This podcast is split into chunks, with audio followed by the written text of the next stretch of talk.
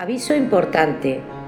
Si quieres escuchar plenamente el siguiente vídeo, te recomendamos el uso de auriculares. Así podrás disfrutar con plenitud todo su contenido.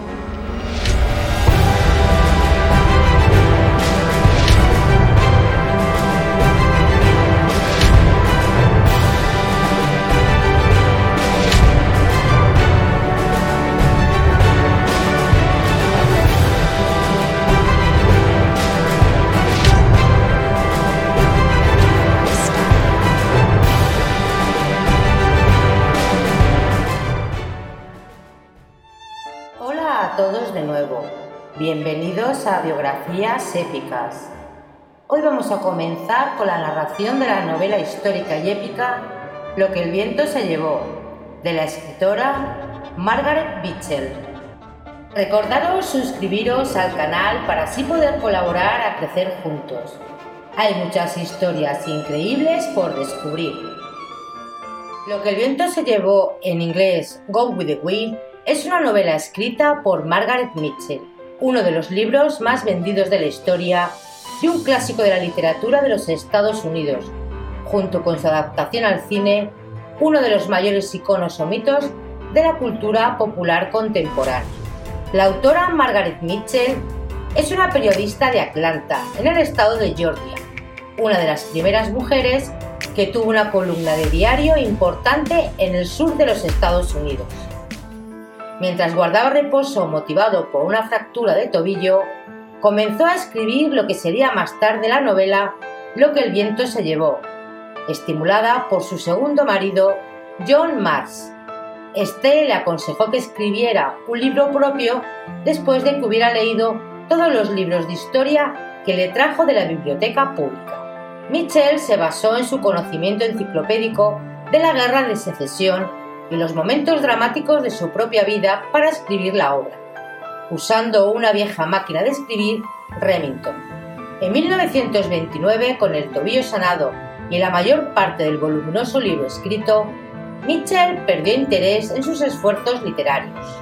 Sin embargo, años después, en 1935, el editor Harold Macmillan visitó la ciudad de Atlanta buscando nuevos escritores prometedores y entró en contacto con Mitchell gracias a Louise Cole, una amiga que había trabajado para el editor.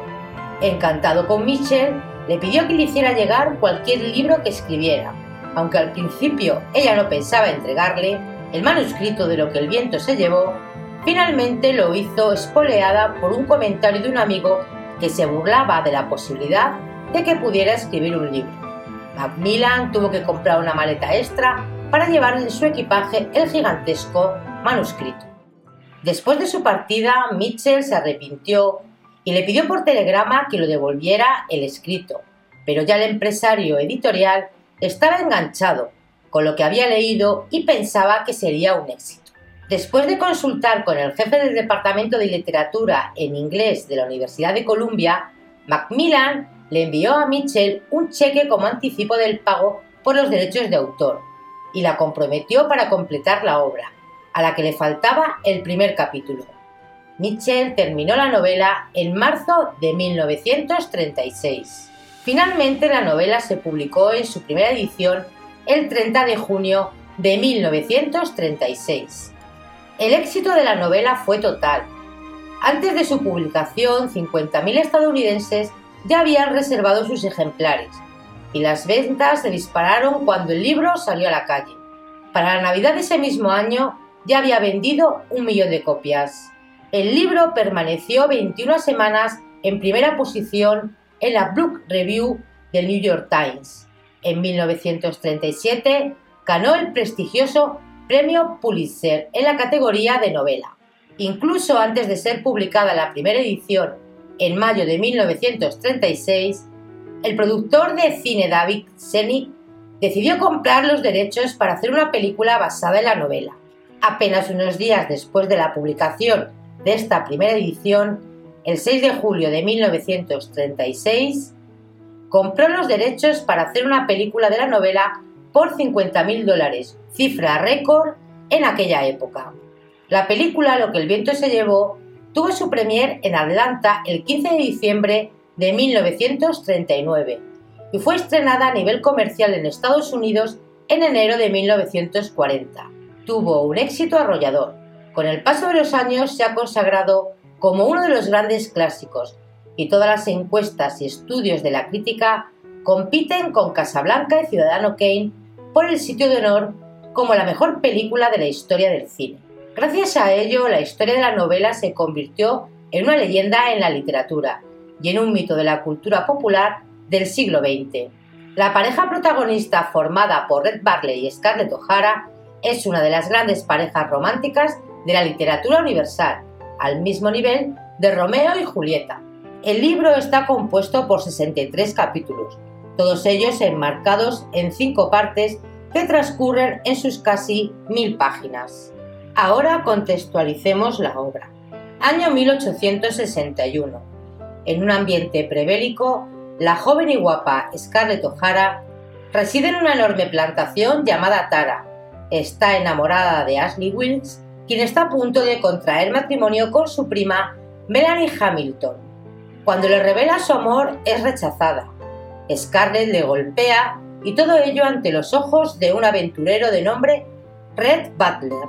Esta epopeya ambientada en el estado sureño de Georgia es un muestrario romántico y épico histórico de la Guerra Civil de los Estados Unidos, narrado en tercera persona y desarrollado desde la perspectiva de la vital y risueña Scarlett O'Hara, personaje femenino cuya maduración y crecimiento personal se verá a lo largo de toda la obra, adaptándose a los acontecimientos y situaciones que va viviendo.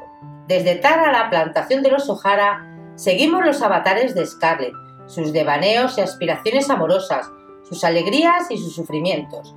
Todo ello con un advenimiento principal de dos figuras masculinas, la de Ashley Wilkes y Red Butler. Margaret Mitchell establece un adecuado tratamiento al sentir sureño, esto en una época de cambios sociopolíticos y la pertenencia y defensa de las raíces, hechos que junto a temas como el sufrimiento o la supervivencia engrandece la historia netamente romántica con personajes en una persistente conflicto emocional. Obra bastante melodramática y acusada de racista por la idealización romántica de los valores del sur. Se percibe desde un enfoque personal de su protagonista, la misma que se acomoda al contexto social de la época. La novela, que es muy extensa, narrada y ambientada de manera muy plausible de Margaret Mitchell, crea con suficiencia una buena playa de interesantes personajes dentro de una intensa y densa trama. Bueno amigos, ya ahora solo queda disfrutar de ello. Comenzamos. Lo que el viento se llevó. Por Margaret Mitchell. Primera parte. Capítulo primero. Scarlett O'Hara no era bella, pero los hombres no solían darse cuenta de ello hasta que se sentían ya cautivos de su embrujo, como les sucedía a los gemelos Tarleton. En su rostro contrastaban acusadamente las delicadas facciones de su madre, una aristócrata de la costa de familia francesa, con las toscas de su padre, un rozagante irlandés. Pero era el suyo con todo un semblante atractivo, de barbilla puntiaguda y de anchos pómulos. Sus ojos eran de un verde pálido, sin mezcla de castaño, sombreados por negras y rígidas pestañas levemente curvadas en las puntas. Sobre ellos unas negras y espesas cejas, sesgadas hacia arriba, cortaban con tímida y oblicua línea el blanco magnolia de su cutis, ese cutis tan apreciado por las meridionales y tan celosamente resguardado del cálido sol de Georgia con sombreros pelos y mitones. Sentada con Stuart y Brent Tarleton a la fresca sombra del porche de Tara, la plantación de su padre, aquella mañana de abril de 1861, la joven ofrecía una imagen linda y atrayente. Su vestido nuevo de floreado organdí verde extendía con un oleaje sus doce varas de tela sobre los aros del miriñaque y armonizaba perfectamente con las chinelas de tafilete verde que su padre había traído poco antes de Atlanta. El vestido se ajustaba maravillosamente a su talle, el más esbelto de los tres condados, y el ceñido corsé mostraba su gusto muy bien desarrollado para sus 16 años.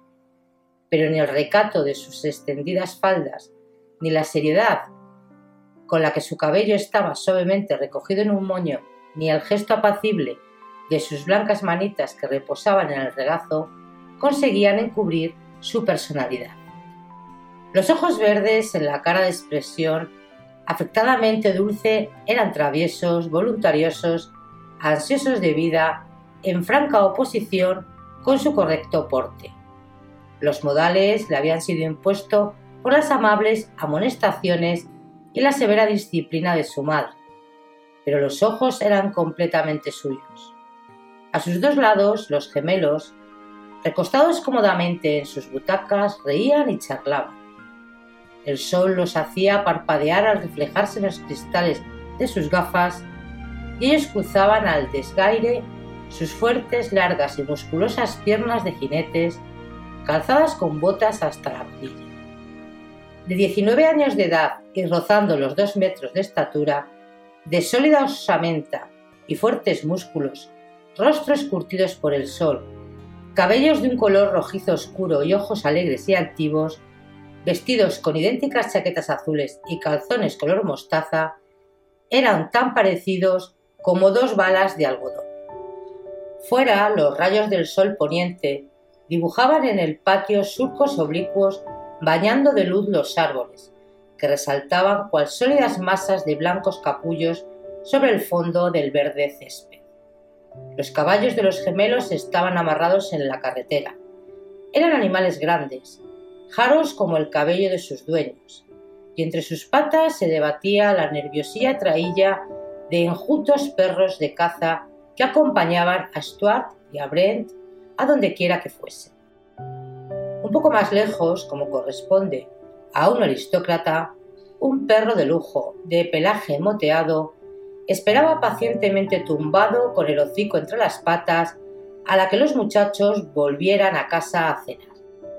Entre los perros, los caballos y los gemelos hay una relación más profunda que la de su constante camaradería. Todos ellos son animales sanos, irreflexivos y jóvenes, zalameros, garbosos y alegres los muchachos, briosos como los caballos que montan, briosos y arriesgados, pero también de suave temple para aquellos que saben manejarlos. Aunque nacidos en la cómoda vida de la plantación, Atendidos a cuerpo de rey desde su infancia, los rostros de los que están en el porche no son ni débiles ni afeminados. Tienen el vigor y la viveza de la gente de campo que ha pasado toda su vida al raso y se ha preocupado muy poco de las tonterías de los libros. La vida es aún nueva en Georgia del Norte, condado de Clayton, y un tanto ruda como lo es también en Augusta, Savannah y Charleston. Los de las provincias del sur, más viejas y sedentarias, miran por encima del hombro a los georgianos de las tierras altas, pero allí, en Georgia del Norte, no se avergonzaba de la falta de esas sutilezas de una educación clásica, con tal de que un hombre fuera diestro en las cosas que importaban. Y las cosas que importaban eran cultivar buen algodón, montar bien a caballo, ser un buen cazador bailar con agilidad, cortejar a las damas con elegancia y aguantar la bebida como un caballero. Los gemelos sobresalían en esas habilidades y eran igualmente obtusos en su notoria incapacidad para aprender cualquier cosa contenida entre las tapas de un libro. Su familia poseía más dinero, más caballos, más esclavos que ninguna otra del condado, pero los muchachos tenían menos retórica que la mayoría de los vecinos más pobres de la región. Esta es la razón de que Stuart y Brent estuvieran haraganeando en el porche de Tara en aquella tarde de abril. Acababan de ser expulsados de la Universidad de Georgia, la cuarta universidad que los expulsaba en dos años, y sus dos hermanos mayores, Tom y Boyd, habían vuelto a casa con ellos por haberse negado a permanecer en una institución donde los gemelos no eran bien recibidos.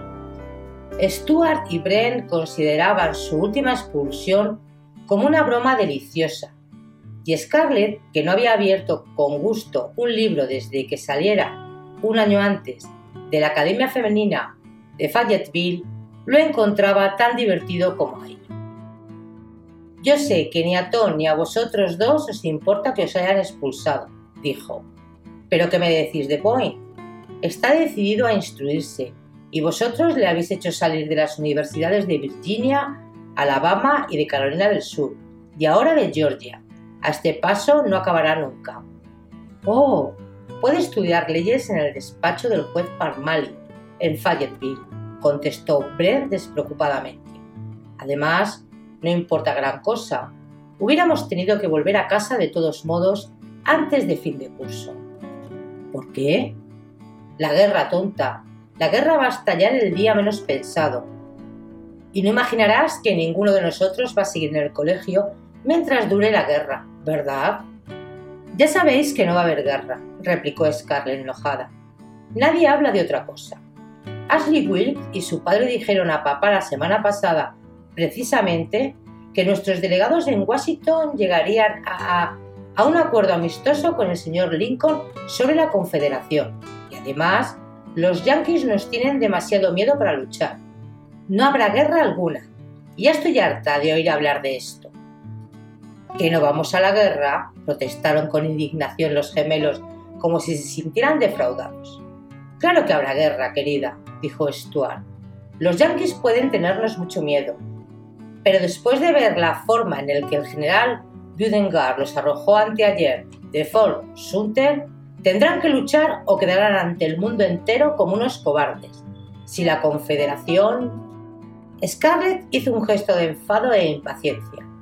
Si nombráis la guerra una sola vez más, me meto en casa y cierro la puerta. Nunca he estado en mi vida tan harta de una palabra como de esta de secesión. Papá habla de guerra mañana, tarde y noche, y todos los señores que vienen a verle se exaltan hablando de Fort Sumter, estados, derechos y de Abraham Lincoln. Hasta me ponen tan nerviosa que de buena gana me echaría a llorar. Ese es también el tema de conversación de los muchachos que no saben hablar de otra cosa, de eso y de su milicia. No ha habido diversiones esta primavera porque los chicos no saben hablar de otra cosa.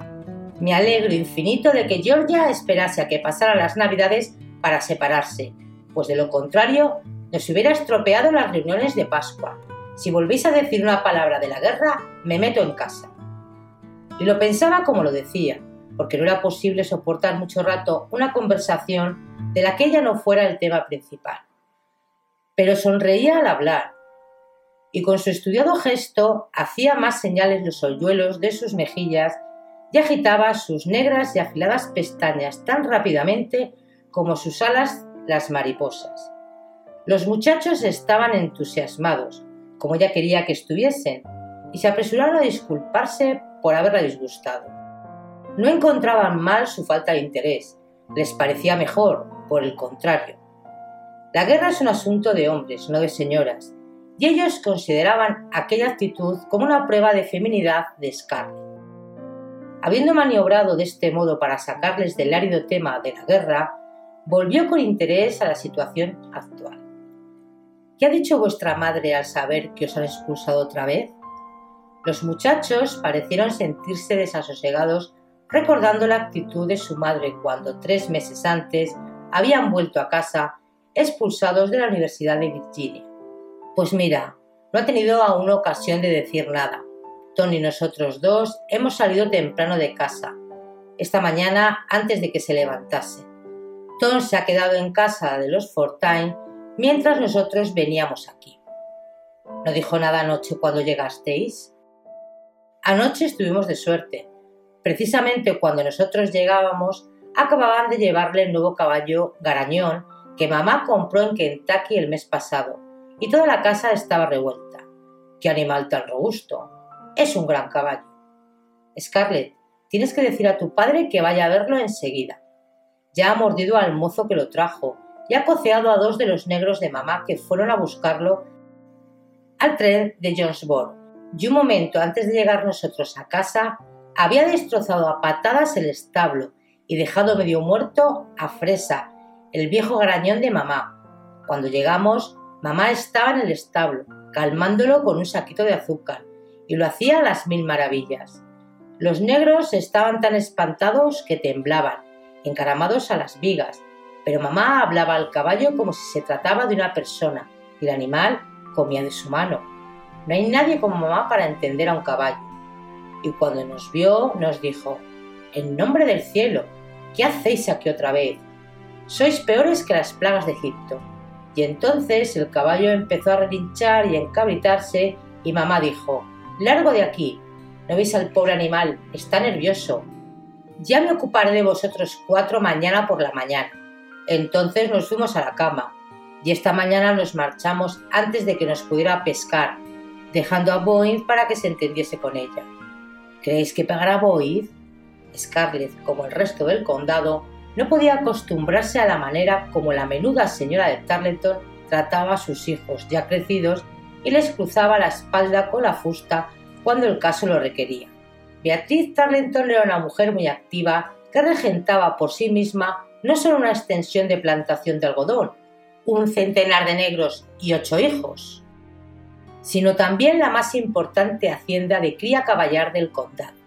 Tenía mucho carácter y a menudo se incomodaba por las frecuentes trastadas de sus cuatro hijos, y mientras a nadie le permitía pegar a un caballo, ella pensaba que una paliza de vez en cuando no podía hacer ningún daño a los muchachos. Claro que no le pegará. A Poi no le pega nunca. Primero porque es el mayor y luego por ser el más menudo de la carnada, dijo Stuart, que estaba orgulloso de su casi metro noventa. Por eso lo hemos dejado en casa, para que explique las cosas a mamá. Dios mío, mamá no tendrá más remedio que pegarnos. Nosotros tenemos ya 19 años y Tom 21, y nos trata como si tuviéramos seis. ¿Montará tu madre el caballo nuevo para ir mañana a la barbacoa de los Wilkes? Eso quería, pero dice papá que es demasiado peligroso y además las chicas no quieren dejarla. Dicen que va a procurar que vaya a esta fiesta por lo menos en su coche, como una señora. Espero que no llueva mañana, dice Scarlett. No hay nada peor que una barbacoa que se convierte en un picnic bajo el techado. No, Mañana hará un día espléndido y tan caluroso como si fuera de junio. Mira qué puesta de sol. No la he visto nunca tan rojiza. Siempre se puede predecir el tiempo por las puestas del sol. Miraron a lo lejos hacia el rojo horizonte por encima de las interminables hectáreas de los recién arados campos de algodón de Gerald O'Hara. Ahora, al ponerse el sol entre las oleadas carmesís detrás de las colinas, más allá del río Fleet, el calor de aquel día abrileño parecía aspirar con balsámico escalofrío. La primavera había llegado pronto aquel año con sus furiosos chaparrones y con el repentino florecer de los melocotoneros y los almendros que salpicaban de estrellas el oscuro pantano y las colinas lejanas. Ya la labranza estaba casi terminada, y el sangriento resplandor del ocaso tenía los surcos recién abiertos en la roja arcilla de Georgia de tonalidades aún más bermejas.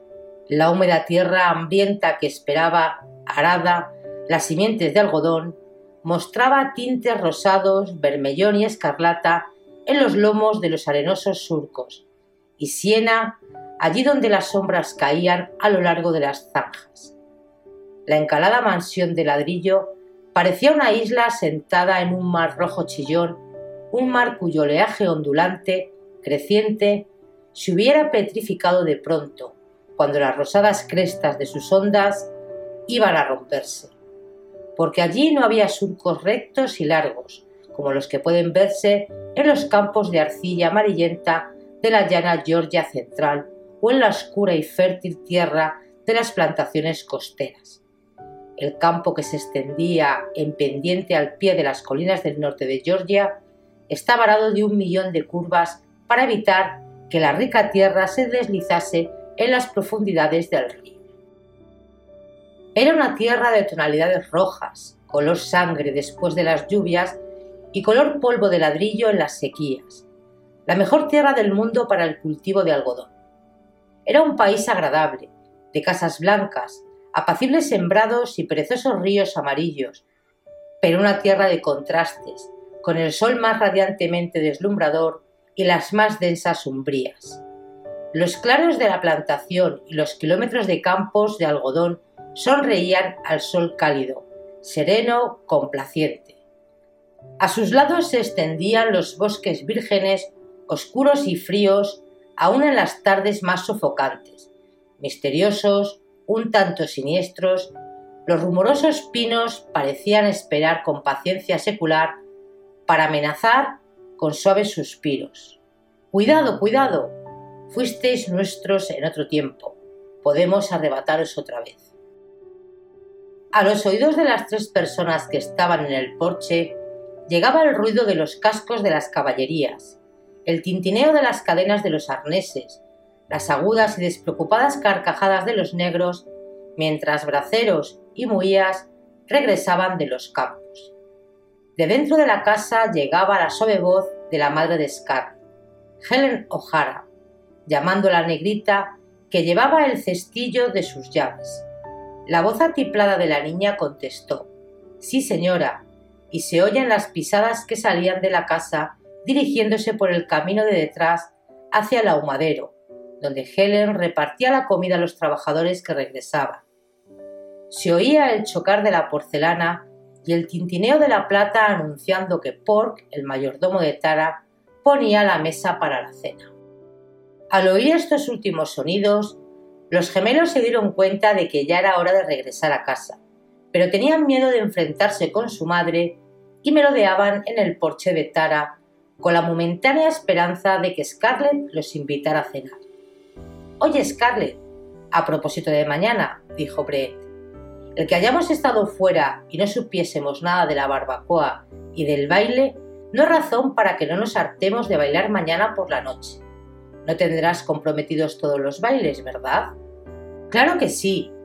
¿Cómo iba yo a saber que estabais en casa? No podía exponerme a estar de plantón solo por esperaros a vosotros.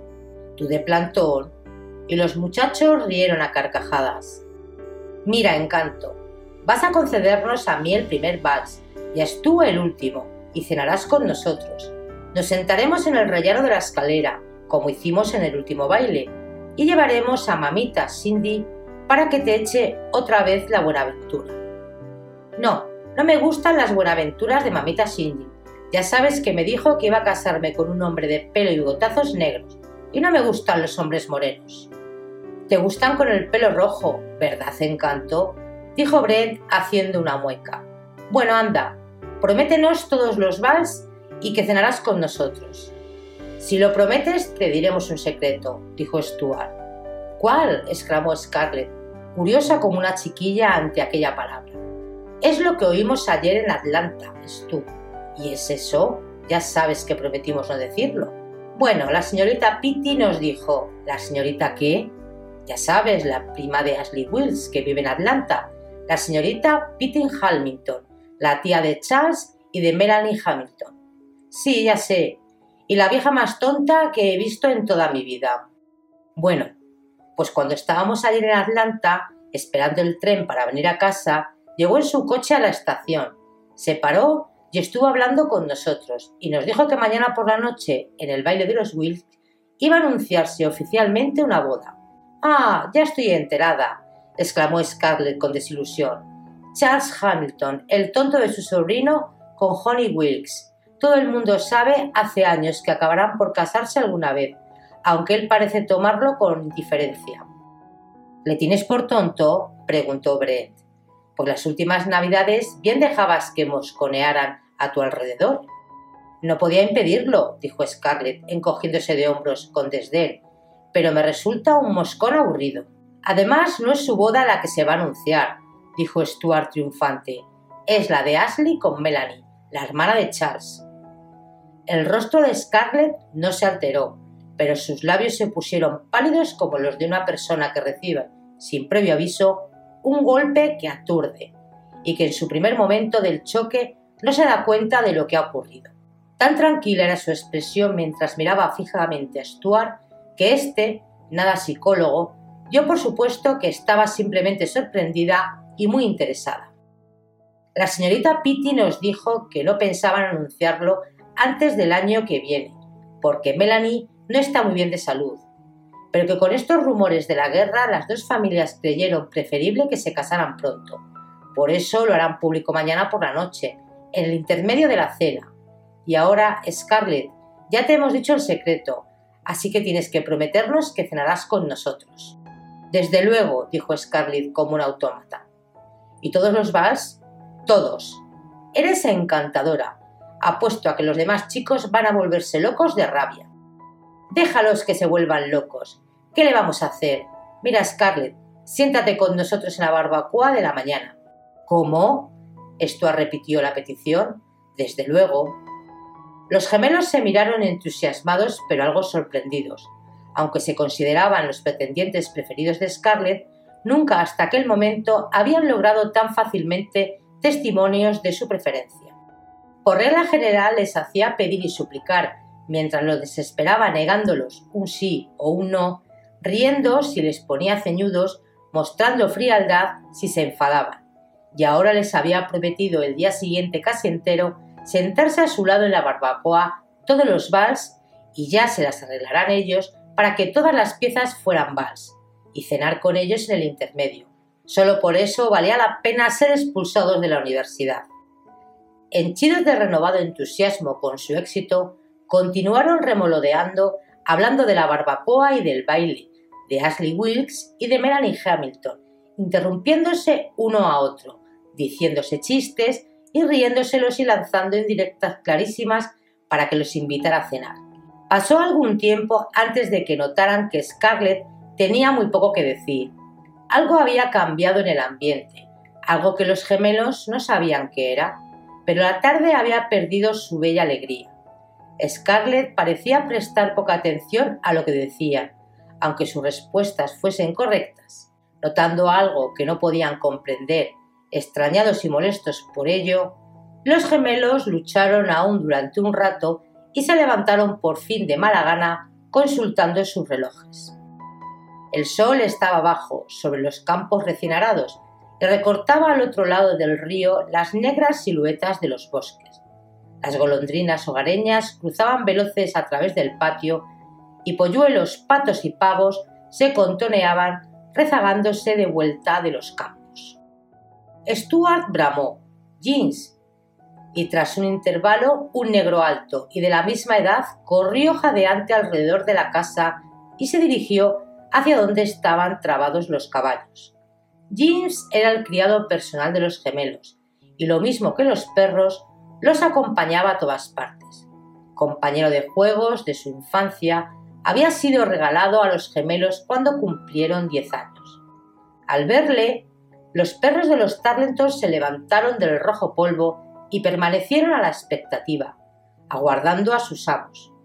Los muchachos se inclinaron estrechando la mano de Scarlett y le dijeron que por la mañana temprano la esperarían en casa de los Wilkes. Salieron enseguida a la carretera, montaron en sus caballos y, seguidos de Jeans, bajaron al galope a la avenida de Cedros, agitando los sombreros y gritándole adiós. Cuando hubieron doblado el recobo polvoriento camino que los ocultaba de Tara, Brent detuvo su caballo en un bosquecillo de espinos. Stuart se paró también, mientras el criado negro retrocedía distanciándose de ellos unos pasos.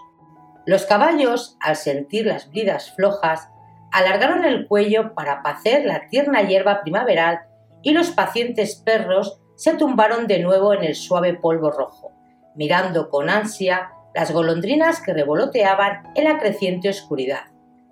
El ancho e ingenuo rostro de Bren estaba perplejo y demostraba una leve contrariedad. Oye, dijo, ¿no te parece que debía habernos convidado a cenar?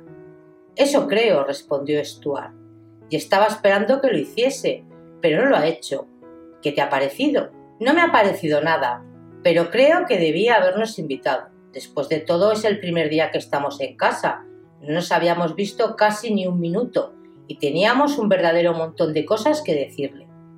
A mí me ha hecho el efecto de que estaba contentísima de vernos cuando llegamos. A mí también. Y de repente, al cabo de media hora, se ha quedado casi ensimismada, como si le doliera la cabeza. Yo me he dado cuenta, pero no me he preocupado de momento. ¿Qué crees que le dolería? No sé, habremos dicho algo que la disgustase. Ambos pensaron durante un momento. No se me ocurre nada.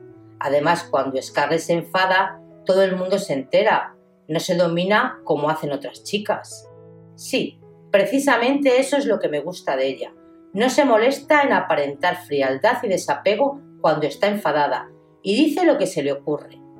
Pero ha sido algo que hemos dicho o hecho lo que ha provocado su mudez y su aspecto de enferma.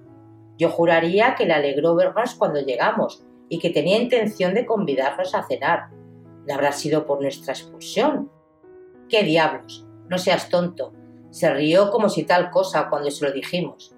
Y además Scarlett no concede a los libros más importancia que nosotros. Brent se volvió en la silla y llamó al criado negro.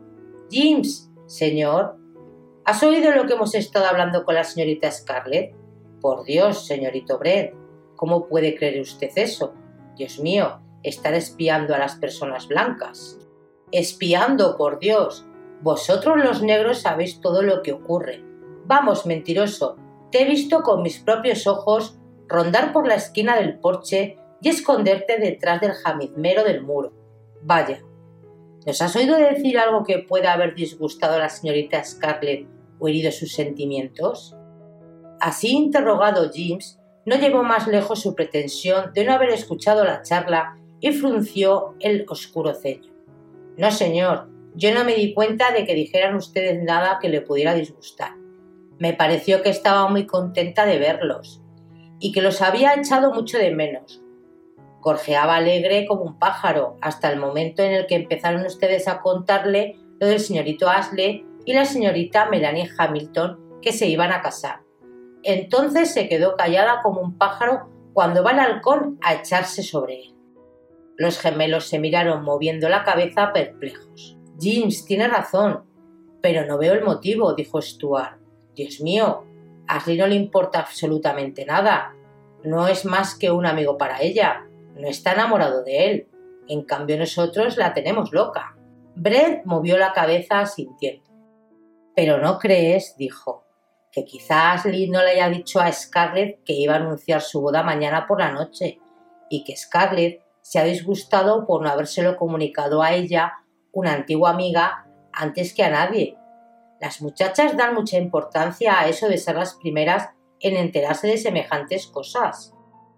Bueno, puede ser, pero ¿qué tiene que ver que no le dijera que iba a ser mañana?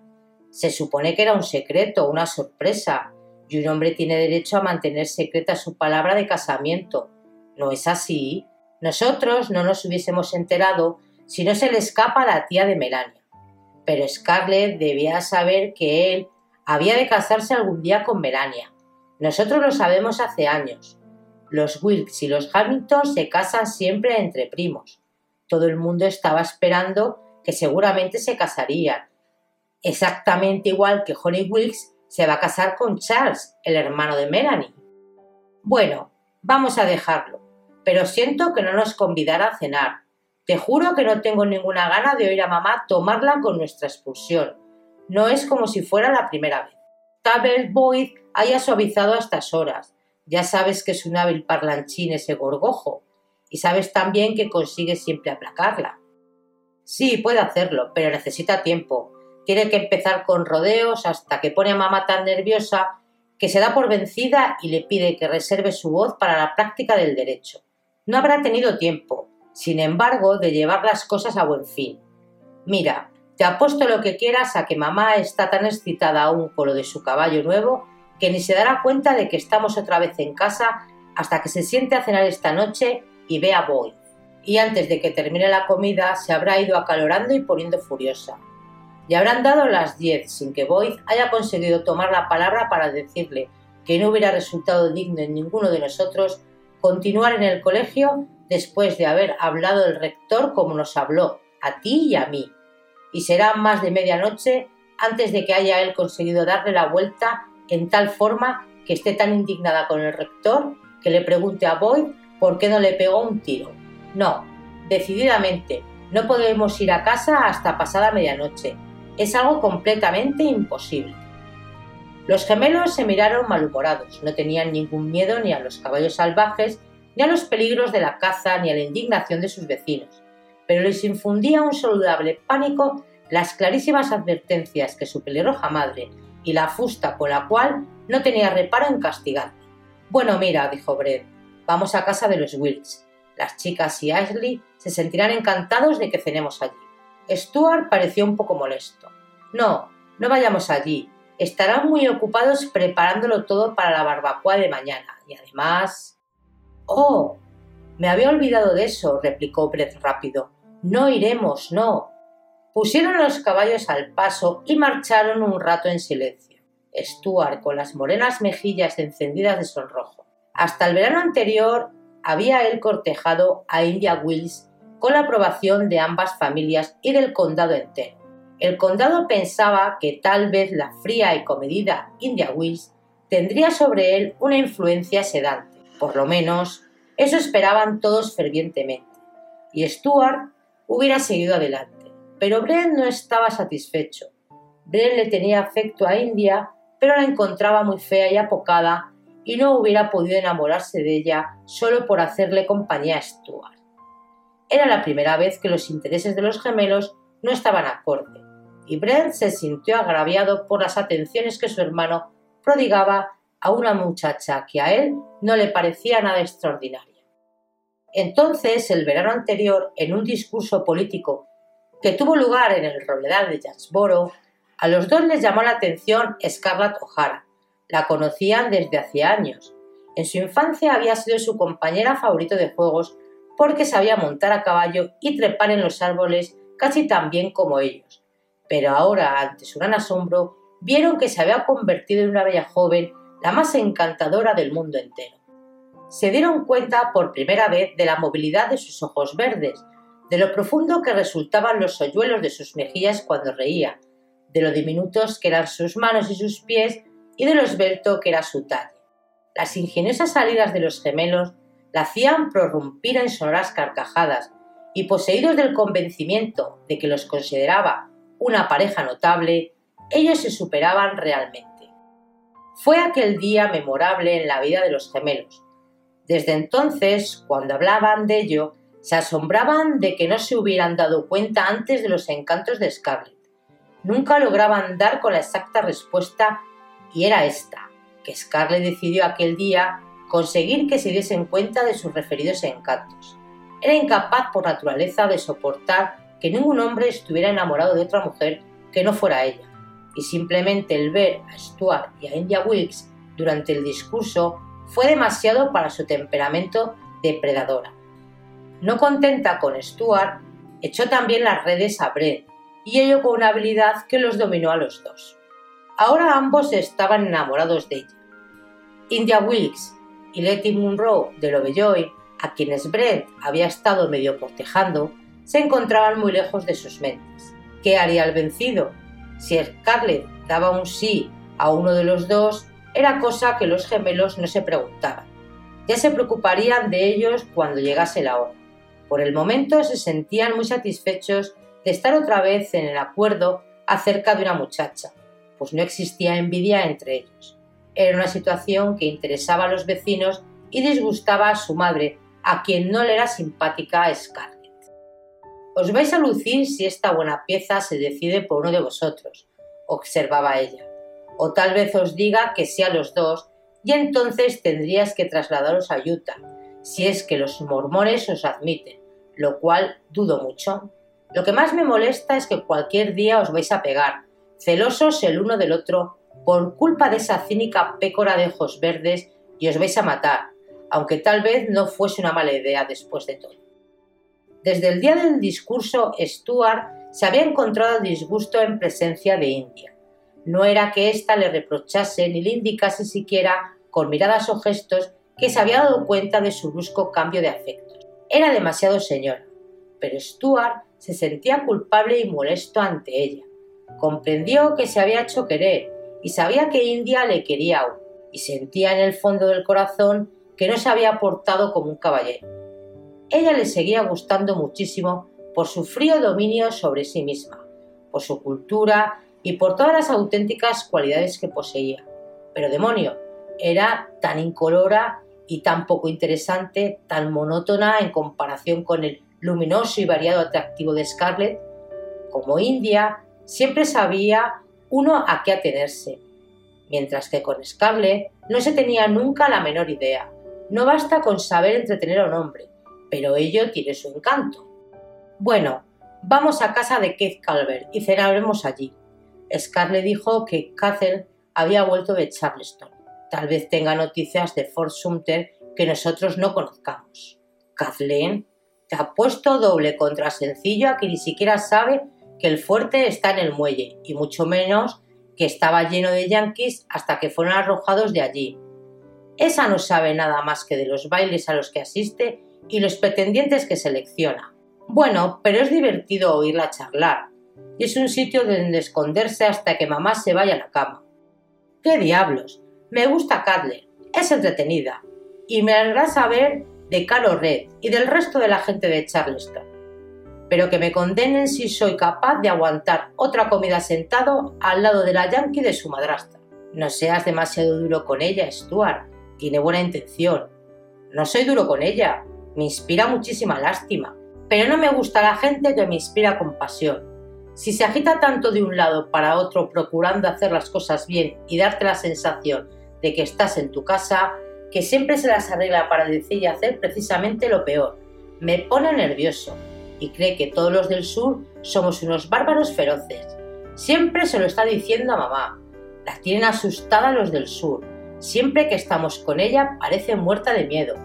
Me hace pensar en una gallina esquelética encaramada en una silla, con los ojos en blanco, brillantes y espantados, dispuesta a gritar a las alas y a cacarear al menor movimiento que se haga. Bueno, no debes censurarla. Le disparaste un tiro a la pierna a Kate. Sí, pero estaba bebido. Si no, no lo hubiera hecho, dijo Stuart. Y Kate no me ha guardado nunca rencor, ni Cadle, ni Redford, ni el señor Calvert.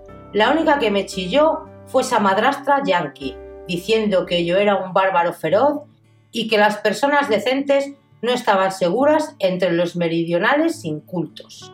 No puedes echárselo en cara, es una yankee y no tiene buenos modales, y al fin y al cabo le había soltado un balazo a Kate, y Kate es su hijastro. ¿Qué diablos? Eso no es disculpa para insultarme.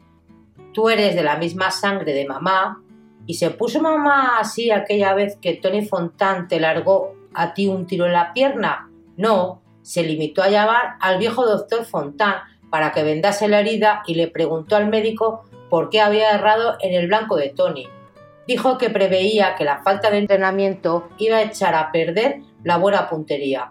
Acuérdate cómo le indignó eso a Tony. Los dos muchachos prorrumpieron en carcajadas. Mamá es admirable, dijo Brent con cariñosa aprobación. Siempre puedes contar con ella, hará lo más indicado y estar seguro de que no te pondrá en un apuro delante de la gente. Sí, pero estará dispuesta a ponernos en un apuro delante de papá y de las chicas cuando lleguemos a casa esta noche, dijo Stuart con mal humor. Mira, Bren, eso me hace presentir que ya no iremos a Europa.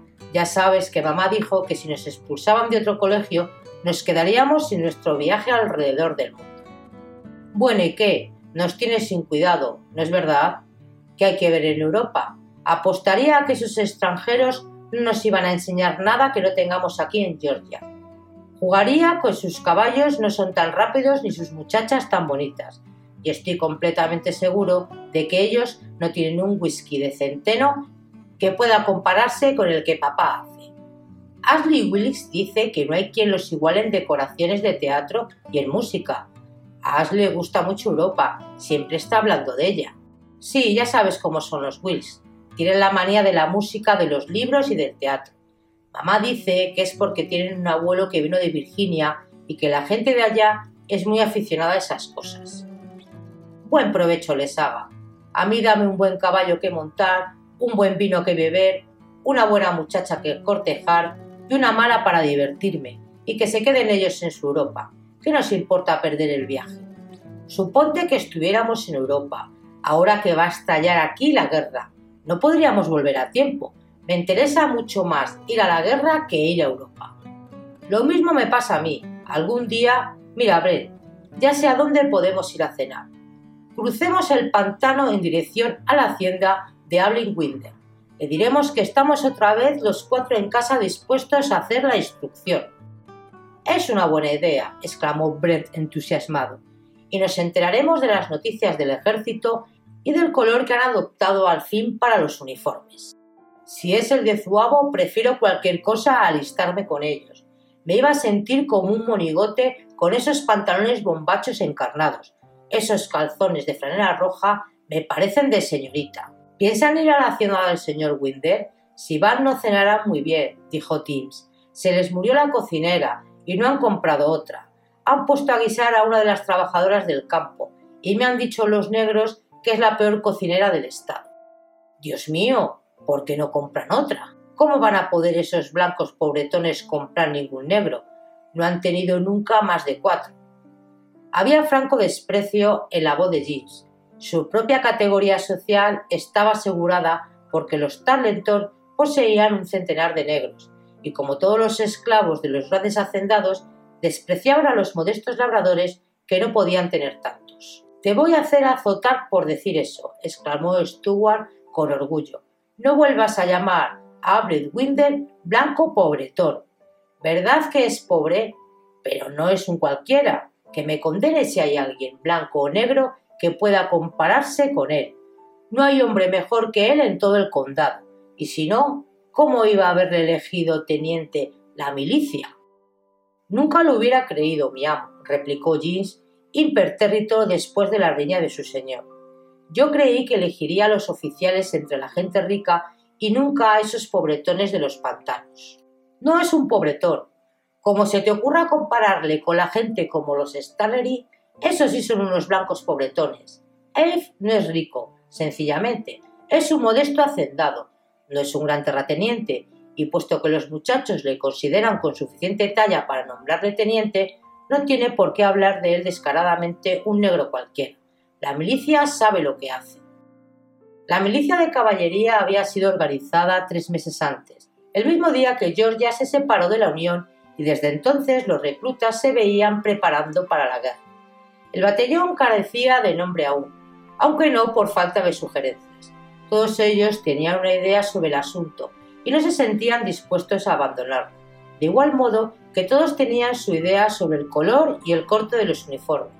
Los gatos monteses de Clayton, los devoradores de fuego, los husares de Georgia del Norte, los zuavos, los rifles del interior, aunque la milicia iba a ser equipada con pistolas, sables y cuchillos de monte y no con rifles los Clayton grises, los rayos y truenos, los rudos y preparados, y otros muchos por el estilo.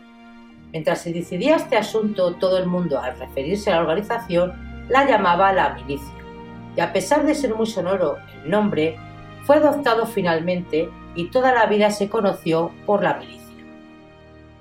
Los oficiales eran elegidos entre los propios miembros porque nadie en el condado tenía la menor experiencia militar, excepto algunos veteranos de las guerras de México y la de los Seminolas. Además, la milicia hubiera rechazado como jefe a un veterano si no le hubiera querido y apreciado personalmente.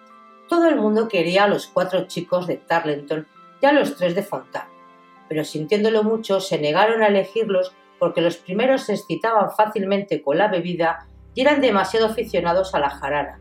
Y en cuanto a los Fontan, tenían un temperamento demasiado vivo y sanguinario. Fue elegido el capitán Ashley Wilkes porque era el mejor jinete del condado y porque se confiaba de un carácter frío para mantener cierta apariencia de orden. Fue nombrado primer teniente Rydell Campbell porque todo el mundo quería a Rafe y a Abel Winder, el hijo de un trampero del pantano y a su vez modesto hacendado, que fue elegido segundo teniente. Abel era un gigante astuto y serio, inculto, de buen corazón, de edad más que de la de los muchachos, y tan buenos o mejores modales que ellos con las señoras. No había muchos en la milicia que pudieran presumir de aristócratas. Los padres y los abuelos de muchos de ellos habían alcanzado la fortuna desde las clases de modestos granjeros. Además, Able era la mejor escopeta de la milicia, un magnífico tirador capaz de vaciar un ojo a una ardilla a una distancia de 70 metros y sabía mucho de la vida al aire libre, encender fuego bajo la lluvia, rastrear animales y encontrar agua. La milicia se inclinaba ante el veterano mérito, y como además de todo esto le querían, le eligieron oficial. Recibió el honor gravemente y sin engreírse, como si le fuera debido. Pero las señoras de los grandes hacendados y los esclavos de los mismos no podían soportar el hecho de que no hubiera nacido noble, aunque a esto no le concedieran importancia a los hombres. Al principio la milicia había sido reclutada tan solo entre los hijos de los hacendados y la gente acomodada, teniendo que aportar cada uno un caballo, armas, equipo, uniforme y asistente.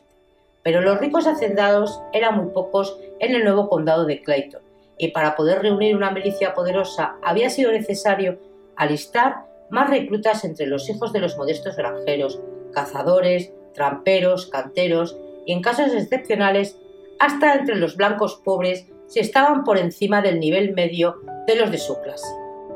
Estos últimos jóvenes se sentían tan deseosos de luchar contra los yanquis como sus vecinos ricos, pero se planteó la delicada cuestión del dinero. Pocos son los pequeños labradores que tienen caballos. Hacen las faenas de la granja con muías y no suelen tener más que las absolutamente necesarias, rara vez más de cuatro. No podían prescindir de las muías para darlas al ejército, y eso en el caso de que la milicia las hubiera aceptado, cosa que no ocurrió. En cuanto a los blancos pobres, se consideraban potentados si tenían una mula. Los habitantes de los bosques y de los pantanos no poseen ni caballos ni muías. Viven exclusivamente del producto de sus tierras y de la caza del pantano, atendiendo a sus necesidades por el sistema de cambio de artículos, pues no ven una moneda de 5 dólares al cabo del año y los caballos y uniformes se hallan fuera de su alcance. Pero eran tan salvajemente orgullosos en su miseria como los hacendados en su opulencia, y no hubieran aceptado de sus ricos vecinos nada que pudiera tener apariencia de limosna. Así, para no herir sus sentimientos de nadie y conseguir formar una poderosa milicia, el padre de Scarlett, John Wilkes, Burt Munro, Jean Tarleton, Hood Calvert y, en fin, todos los ricos hacendados del condado, con la única excepción de Angus Mackinton, habían aportado el dinero para equipar enteramente a la milicia de caballos y hombres. El resultado del acuerdo fue que cada hacendado consistió en pagar para equipar a sus hijos y a cierto número de muchachos más, pero se hizo de tal forma que los menos afortunados pudieron aceptar caballos y uniforme sin menoscabo de su dignidad. La milicia se reunía dos veces por semana en Jasboro para hacer la instrucción y rezar por el pronto estallido de la guerra. Todavía no habían terminado las gestiones para conseguir el cupo completo de caballos, pero quienes lo tenían realizaban lo que ellos creían maniobras de caballería en un campo, detrás de la audiencia. Levantaban grandes nubes de polvo, se gritaban unos a otros con voz ronca y blandían las espadas a la guerra de la independencia, cogidas de la panoplia del salón. Los que no tenían aún caballo se sentaban al borde de la acera, delante del almacén de Bullar, y contemplando a sus compañeros masticaban tabaco y contaban cuentos. También organizaban partidas de tiro al blanco. No había necesidad de enseñar a tirar a ninguno de los hombres. La mayoría de los meridionales nacen con un fusil en la mano, y el pasarse la vida cazando les ha hecho a todos tiradores. De las casas de las plantaciones y de las caballas del pantano llegaban para cada revista un variado surtido de armas de fuego. Se veían allí largos fusiles que habían sido nuevos cuando los montes alengeires fueron cruzados por primera vez, antiguallas que se cargaban por la boca y que habían despachado a más de un indio, recién creado el estado de Georgia, pistolas de arzón que habían prestado servicio en 1812 en las guerras de los Seminolas y de México, pistolas de desafío montadas en plata, derringer de bolsillo, escopetas de caza de dos cañones y magníficos rifles ingleses nuevos y fabricados con relucientes culatas de maderas finas. La instrucción terminaba siempre en los salones de Josboro, y al caer la noche habían estallado tantas disputas que a los oficiales les era difícil evitar los accidentes sangrientos en espera de que los ocasionasen los yankees. Fue uno de aquellos alborotos donde Stuart Talenton hirió a Keith Calvert y Tony Fontan a Brett. Los gemelos acababan de llegar recién expulsados de la Universidad de Virginia cuando se estaba organizando la milicia. Se habían incorporado a ella con entusiasmo, pero después del episodio del tiro, hacía dos meses su madre los mandó a la Universidad del Estado, con órdenes categóricas de permanecer allí. Habían echado mucho de menos la animación del ejército militar y daban por bien perdidos sus estudios con tal de volver a cabalgar, a gritar y a disparar rifles. Bueno, atajemos a campo traviesa para ir a casa de Apple, sugirió Brett. Podemos ir cruzando el vado del señor O'Hara y los pastos de los Fontán y estar allí en un momento.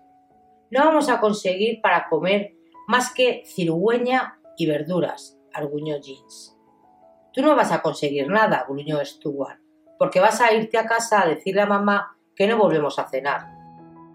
No, yo no, protestó Jeans alarmado. Yo no. No me hace gracia que la señora Beatriz me vuelva a castigar. Lo primero me va a preguntar cómo se las han arreglado ustedes para que los echen otra vez. Y después, ¿por qué no los he llevado a casa esta noche para que pudieran zurrarnos? Además, me va a sacudir de lo lindo, como una estera vieja, y voy a ser el que pague por todos. Si no me llevan ustedes a casa del señor Winder, me quedaré al sereno en el bosque toda la noche y puede que me cojan las brujas. Al fin y al cabo, prefiero que me cojan las brujas a que me coja la señora Beatriz cuando está enfadada. Los gemelos le miraron perplejos e indignados. Es tan loco que es capaz de dejarse llevar por las brujas y eso que proporcionará a mamá tema de conversación para una semana. Te aseguro que los negros son un estorbo. Algunas veces pienso que los abolicionistas tienen razón. Realmente no sería justo hacerle enfrentarse a Jeans con lo que a nosotros nos asusta. Bueno, vamos a tenerle que llevar por nosotros.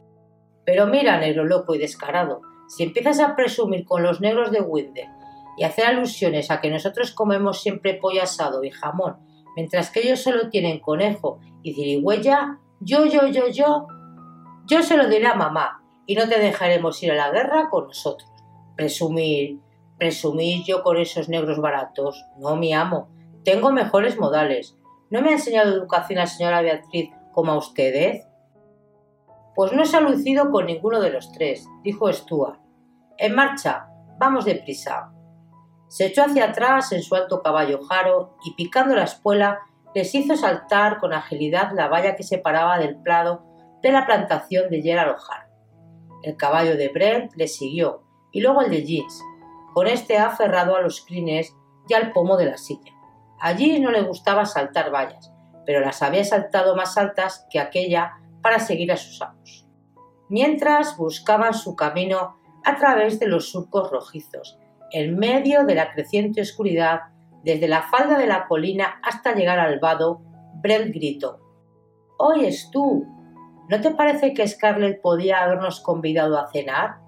Sigo pensando que sí, gritó Stewart. ¿Por qué crees tú? Fin del capítulo 1 de lo que el viento.